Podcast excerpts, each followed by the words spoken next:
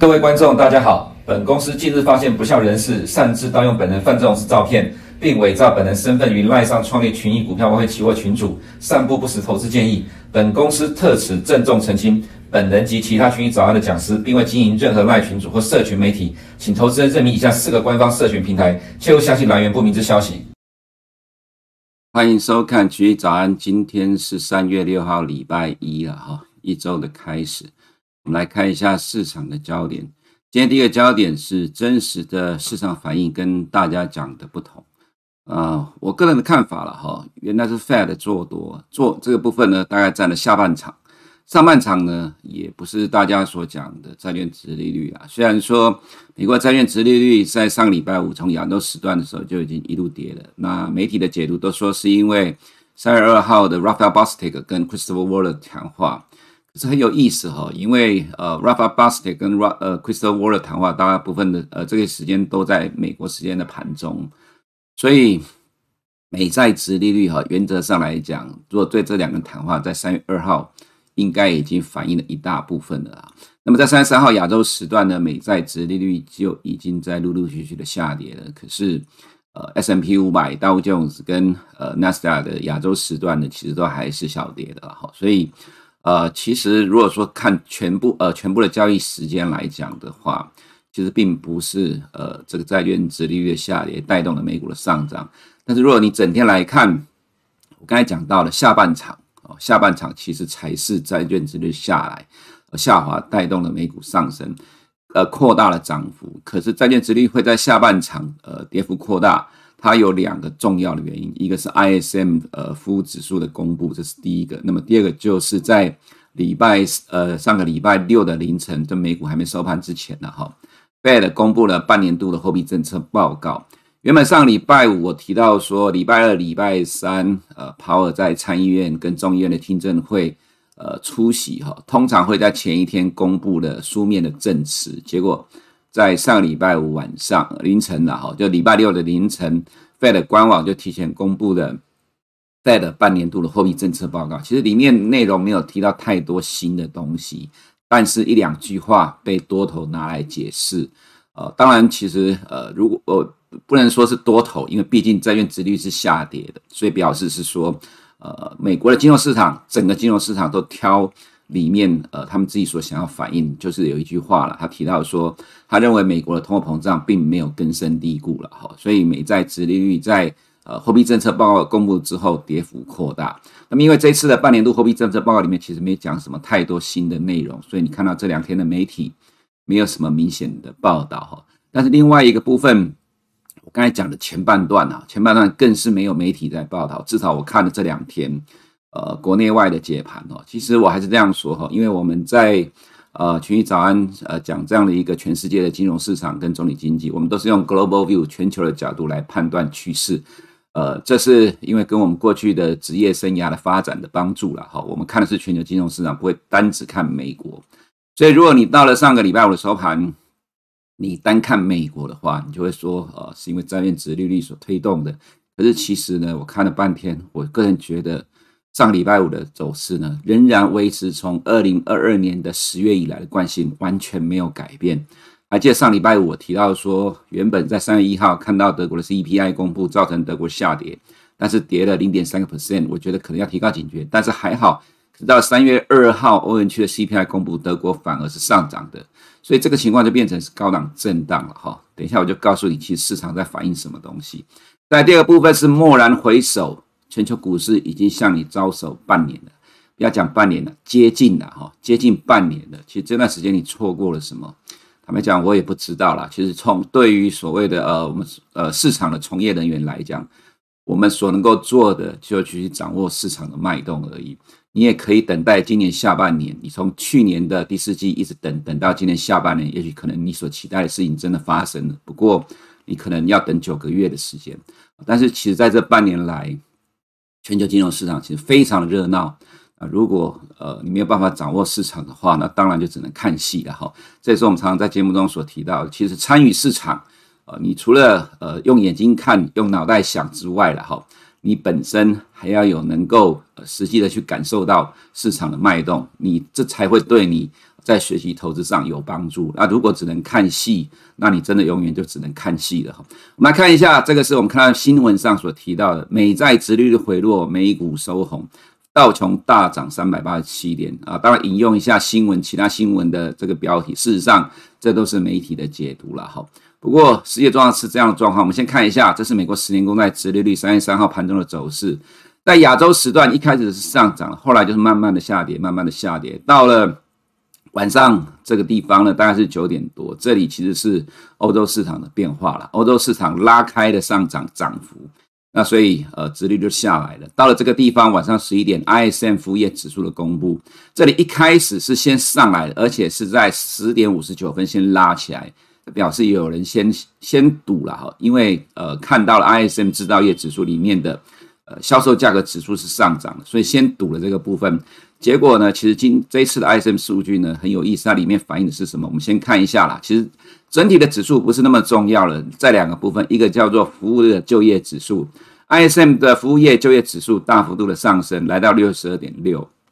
想当然了，这代表呃服务业的就业状况很好，所以呃债券殖利率往上冲合理的，因为代表可能你在未来看到的就业数据会很乐观，那这就会使得债券殖利率再往上走，所以。在上周五的这个数，呃，十点五十九分的时候，先往上冲，先拉了。数据一公布之后，果然，呃，这个数据是上来的。但是你看到另外一个数据呢，反而不如市场的预期，就是所谓的价格支付指数。下面这条粉色的是制造业的销售价格，呃，蓝这条荧光色的呢是服务业的价格支付指数。制造业连两个月反弹，这两个。这在上周公布的时候，造成债券殖率大涨。就市场原本都预期这个数据应该是会上涨的，结果没有涨，反而小跌。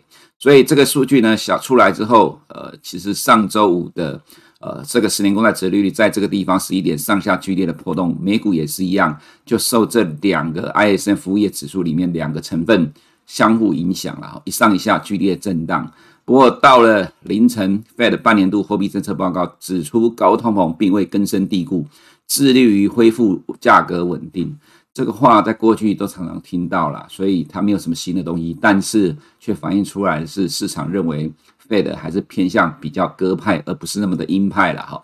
那另外 Thomas Markin 有提到，他有谈话也是在盘中了哈，不过这参考一下就好了。所以我们看到十年公债殖率的走势了哈，它其实在亚洲时段就跌了。我个人认为，它其实如果没有意外的话。因为市场的焦点在 ISM 价格支付指数，因为上周制造业的销售价格指数就让债券殖利率大幅度的上涨了，所以焦点当然绝对在跟通膨有关的价格支付指数，这是我的解读了哈。那么再来往下看，我们看到另外一个东西。呃，美国的十年公债殖利率，呃，我们可以看到，因为这个是用美国十年公债殖利率当基准，所以呃，在这一条曲线它是平盘，一路下跌呢。可是 S M P 五百在下午的四点四十分之后才翻红，所以殖利率一路下跌呢，呃，你看 S M P 五百的亚洲时段跟欧洲时段其实是跌的，没有涨的，所以它并不是殖利率拉起来，而是谁带动了美国呢？呃，就是我们之前讲的四呃五个月的答案了哈。那这里你可以看到。欧股收盘之后，美债欧美债殖利率跌幅扩大，才激励美股拉开涨幅啊。在上面就是呃美国呃美国股市，下面就是债券殖率跌幅的扩大。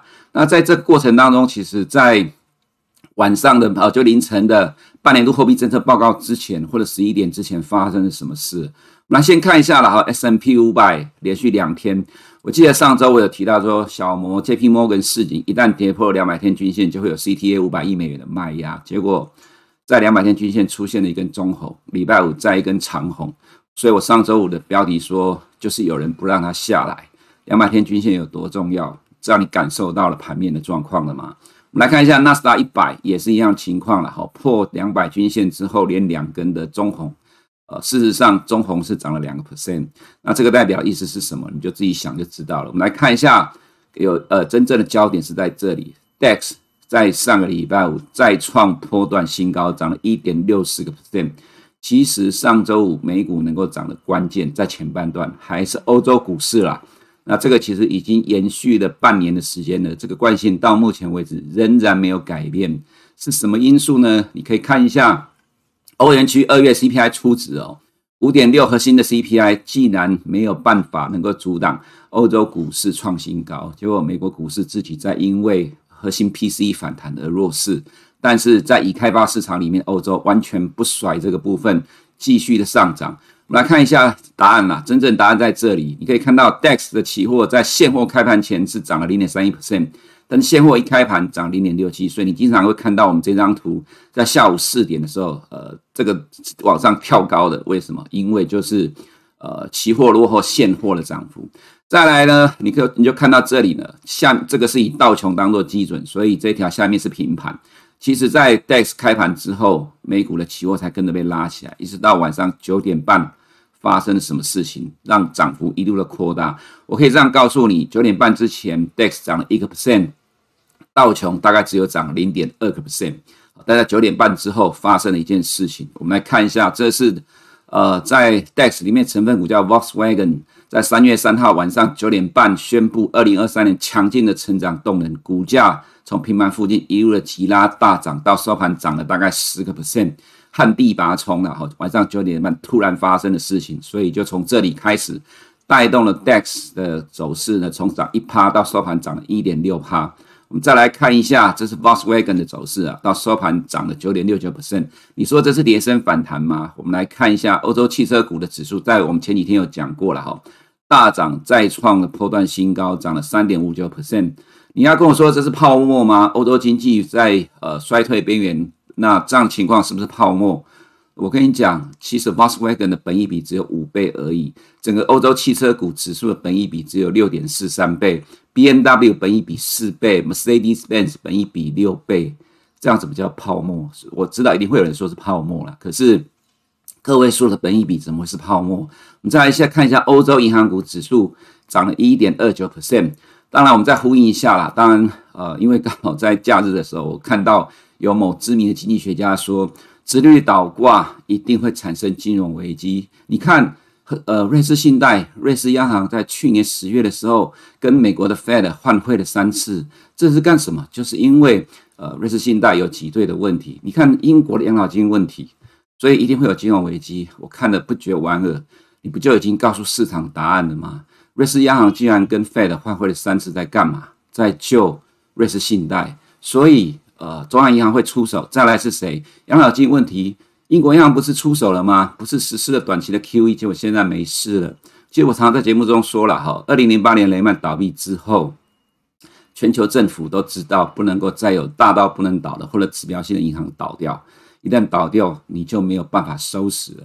我想可能很多人并没有经历过当时候的状况，雷曼倒闭之后，美国政府下一个要救的就是 AIG。哦，用了一千亿美，国会通过一千亿美元救 AIG，还不见得救得起来。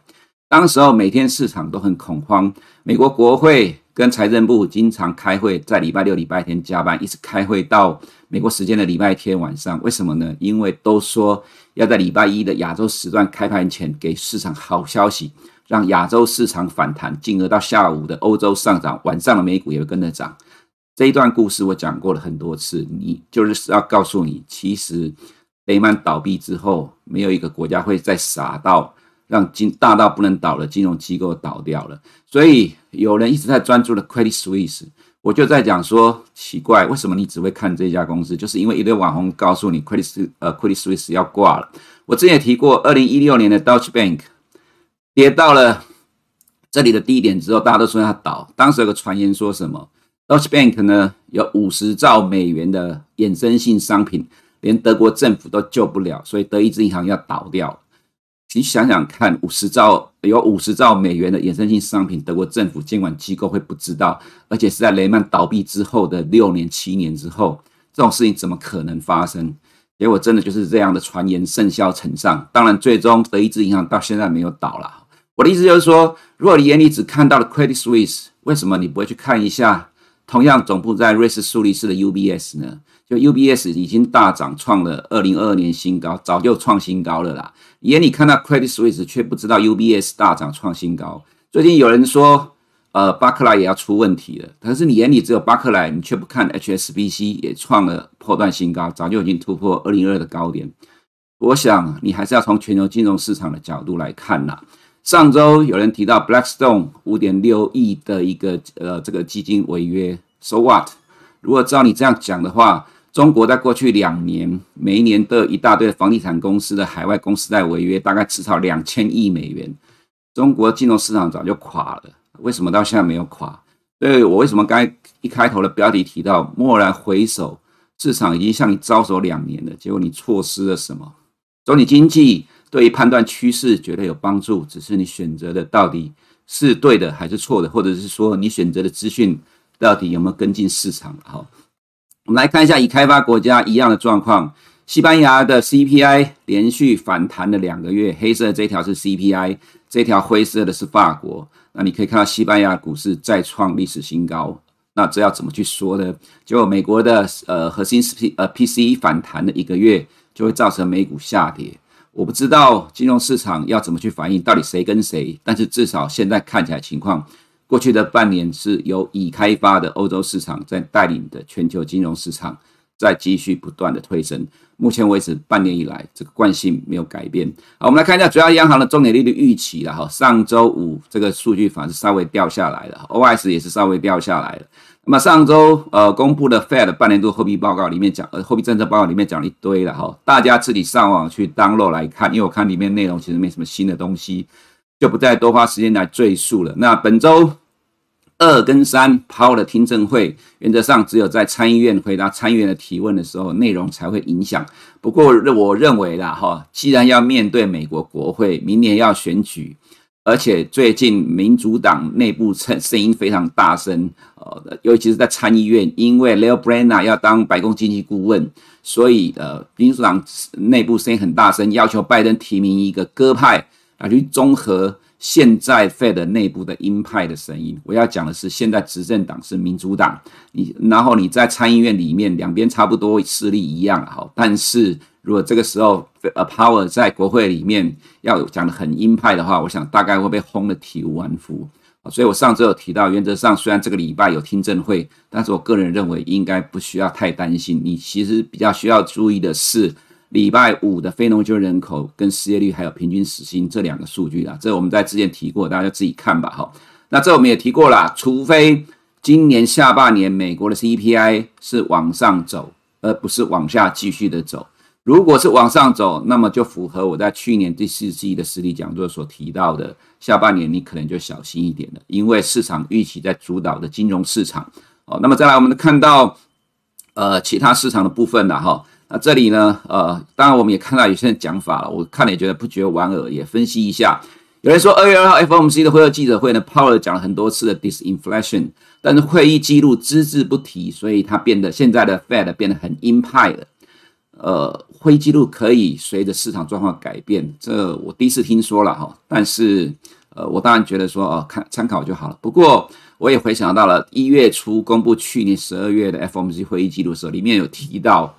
呃，与会官员对于金融环境的宽松非常的不满，所以当时我就说要小心二月二号的 FOMC Power 会提到呃有关金融环境宽松的问题。结果没有想到，连续两次的 FOMC 十二月跟二月 FOMC，呃记者问的第一个问题都是有关金融环境宽松。在十二月的时候，Power 说美国的金融环境已经宽松了。在二月的时候，Power 说。我们看的是长期的金融环境宽松，而不是短期的。结果市场都涨，所以会后记录，呃，的会议记录真的可以改来改去吗？这个我怀疑。第一点啊，第二个，坦白讲，现在的 power 加上我刚才所讲的这个听证会的内容，有可能会不会偏不会鹰派？其实我倒觉得，呃，这样的一个讲法，听听就好了哈。那么再来就是我们看到两年期的公债殖利率，呃，近期开始就要再震荡了，因为快接近五个 percent 了。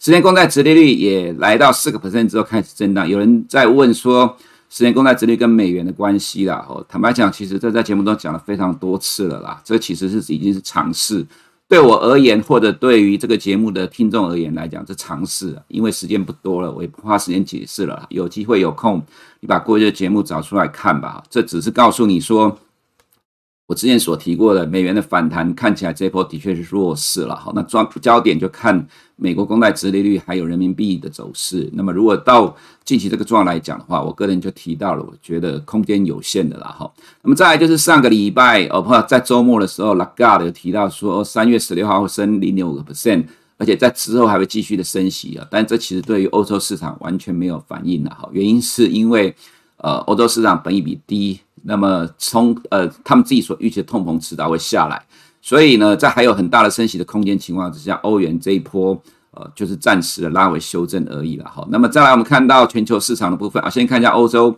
s t o p 五十上周五大涨一点二八 percent，还没创新高，但是快了了哈。从收盘指数的角度，法国也是一样，这里是历史新高了哈。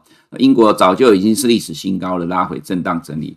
我之前有提过，我一直有讲关注一下这个指标，我一直有说。从 VIX 的角度来讲，我不觉得糟糕了哈。那虽然上个礼拜很多人等待 S&P 500跌破两百天移动平均线，跟跌破去年以来的下降趋势线，但是反而是有多头抵抗。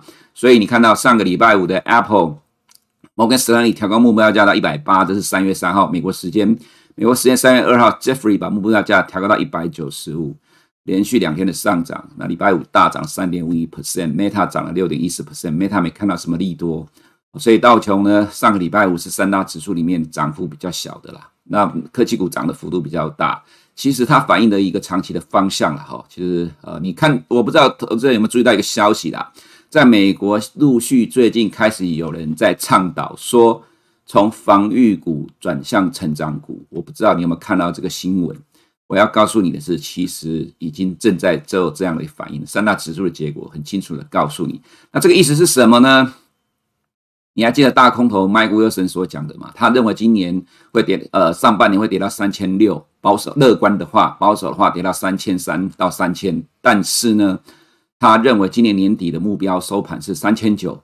在两周以前，他说他认为明年 S&P 五百会创历史新高，今年的衰退只是周期性的衰退。其实他不是不只是两周前，今年一月初的时候，去年底有提过，只大忽略了他对二零二四年的看法。我也早就说过，今年的回呃，去年的呃，今年的衰退，其实在去年就已经反映了。如果这是一个可以预期到有限制范围的衰退下滑的话，市场会反映未来。所以我常常在说，二零二四年我要讲的东西就是呢，对于买方而言，如果看得到二零二四年会复苏的话，今年我干嘛要等到三千三或三千五才会进场？这就是买方跟卖方的不同。可是卖方却跟你讲，他一定会先跌到三千。再谈到年底的三千九，我讲的是摩根士丹利哈，然后再讲明年要创新高。那其实如果你真的是这么大的牌子，呃，投美国华尔街的头号呃前两大投资银行，你这样讲，有谁会认为今年会跌下去？买方对买方来讲，他当然就是逢低就买进了嘛。这就在我之前在解读债券的时候，其实是一样的道理的哈。SARS 大涨一点四八 percent，来自于 Broadcom 带动的亚洲市场的部分然后。中国两会在上周末召开，这数据大家自己看呐、不过今天凌晨，Bloomberg 报道说，拜登政府接近完成这个行政命令了、这个对于中国也是个利空。但是因为上礼拜五的美股是涨的啦，所以我个人觉得今天亚洲市场应该还是强势，尤其美元也跌了哈。所以今天亚洲市场，我个人觉得还会继续的延续。呃，上周五美股的上涨有短多，至少在港股 A 股来讲的话，短线上除了横盘之外，还有反弹的空间。至于台股的话，当然是非常强了哈，强的不得了。我们看一下，从加权指数的角度来讲，这是横向的震荡，近期几乎没有受到美股下跌的反应。美股连两天上涨，今天还不受激励吗？结果现在目前这样情况情况，你看到媒体分外资纷纷调高台积电的目标价，有的喊六百七，有的喊七百，又看好面板，因为面板跟你讲第二季的价格要调涨，股市一涨，好消息就来。这是很正常的情况啦，可是你等到现在才发觉这个状况，可能已经三月了啊。对，现在已经三月了，而我们在今年一月就跟你讲，呃，外资市场一定会用二零二三年的下半年或者二零二四年当做买进的理由。那么两个月前就已经是这种状况了。其实这个情况都符合。我们之前的想法了，也就是说，市场会怎么发展、怎么走，都在呃都被我们料中了哈。其实现在你其实并不需要悲观，你唯一要担心的就是什么时候会出现利多不涨。不过现在这个状况来看，我个人倒觉得，还没开，呃，暂时还不用担心这个问题吧？哈，至少在欧洲市场仍然强势带领全球市场的时候，在它的惯性改变之前，你都不用太过于担心。以上是今天群益早安的内容，我们明天见。如果你不想错过最新市场动态，记得开启小铃铛并按下订阅。此外，我们在脸书、YouTube 以及 Podcast 都有丰富的影片内容，千万不要错过。每日全球财经事件深度解说，尽在群益与您分享。